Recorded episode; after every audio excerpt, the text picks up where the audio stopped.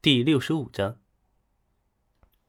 我怀疑，我每个人每个人都有对应的宿敌，只要我们斩杀了宿敌，就一定能获得长足的进步，甚至是生命层次上的飞跃。哎呀，甄志炳，甄志炳他就是这样，误打误撞杀死了隐师弟，然后又成了一代剑仙。这么多年，这么多年，我一直保存这个秘密，在寻找我的宿敌，所以我才辅佐郭普鲁这个废物。我要掌握大权，利用大禹朝的势力，帮我找到我的宿敌。赵志敬越说越癫狂，同时似乎在用两个血肉模糊的眼眶在看着曹拓，或者呢，他以为曹拓就是他所谓的宿敌。对于赵志敬的推论。曹拓并不认同，因为没有人比他更知道甄志炳还有那位隐师弟是怎么回事你口口声声说的隐师弟，你记得他叫什么吗？曹特问道。赵志敬一愣，紧接着露出冥思苦想的神情，那张狰狞可怖的脸上啊，露出了极大的恐惧与迷茫。他不记得，他只知道有一位隐师弟。但是那位师弟具体叫什么，他竟然模糊了。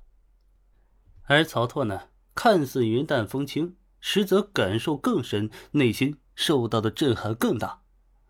他本来以为《神雕侠侣》的世界是真实存在的，曾经有过这样一部作品为他所知，是因为世界与世界之间形成的信息互动。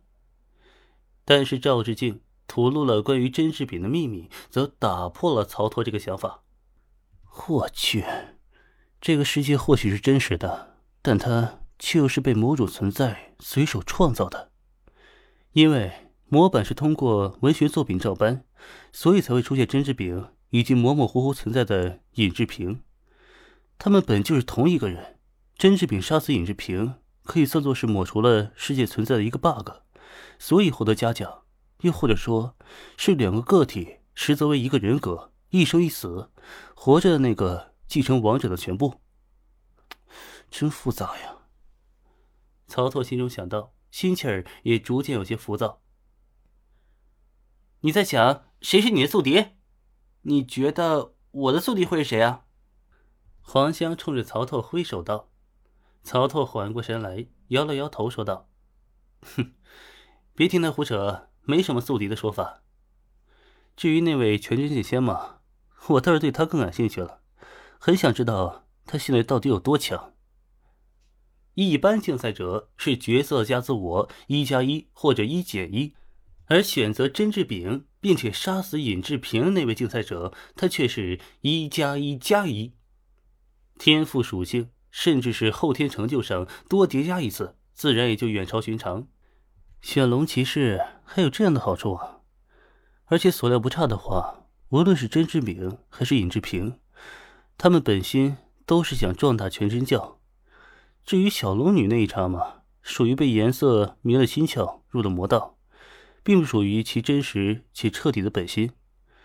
这与很多干枯青年兴致来了去吃顿自助餐，吃完之后却又觉得心中充满罪恶感，其实有类似之处的，并不能因此就完全否定一个人的价值和本性。当然，龙骑士罪该万死。这一世，他就是梅奇龙，单凭万千读者的怨念，我也该最少断他一只啊！曹拓心想着，已经转身往殿外走去。至于赵志敬嘛，他已经废了，便是满心的怨恨，也不过是一个仇视曹拓的废人罢了。他即便是没有废，对曹操来讲，又能有什么威胁呢？当然，曹操所不在意的是啊，当他和黄香离开太子府后。王玉吩咐守在太子府外的暗哨，还是进去杀死了赵志敬，且将他的尸体直接剁碎。曹拓击杀太子之事，不可宣之于众，为外人所知。赵志敬啊，本就是王玉留给曹拓泄愤的。曹拓不杀王玉，也绝不可能留这个漏网之鱼。至于那群舞女嘛，则是被王玉通通送到了郭靖空荡荡的后宫。下半辈子衣食无忧，却也注定苦闷，只能想办法虚晃假凤。喂，干旱的事情是真的吗？曹操突然回头对黄香问道。黄香一愣啊，他没想到曹拓出手强杀太子郭普鲁，与王毅闹翻之后回过身问的竟是这个问题。黄香一时间忘了作答。喂，说话呀，是真的吗？曹拓问的很认真。嗯，有一部分是真的。我知道有一些反馈到了中枢，不过应该还好，毕竟现在是春季，上游雪水消融流下来，各地引水储水，即便老天爷不下雨，也未必就有什么大问题的。黄香模模糊糊的说着，显然他对这个问题了解的并不全面，毕竟这事儿啊，与他分管的差事并没有什么直接关联。好，那给我准备一艘船。”曹拓说道。“嗯嗯，好好。”你去哪儿啊？曹拓目光平静的看向黄香，黄香蠕动了一下嘴巴，然后说道：“我……呃，我知道了。”紧接着好奇追问道：“你……你真的会御龙降雨？”曹拓摇头道：“哼，不会，那都是谣言。我一介武夫，哪里会什么法术神通啊？”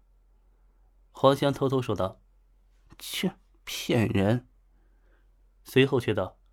你既然不会降雨，那去做什么呀？一直走往，问心无愧。曹拓摆着袖袍，大步向前。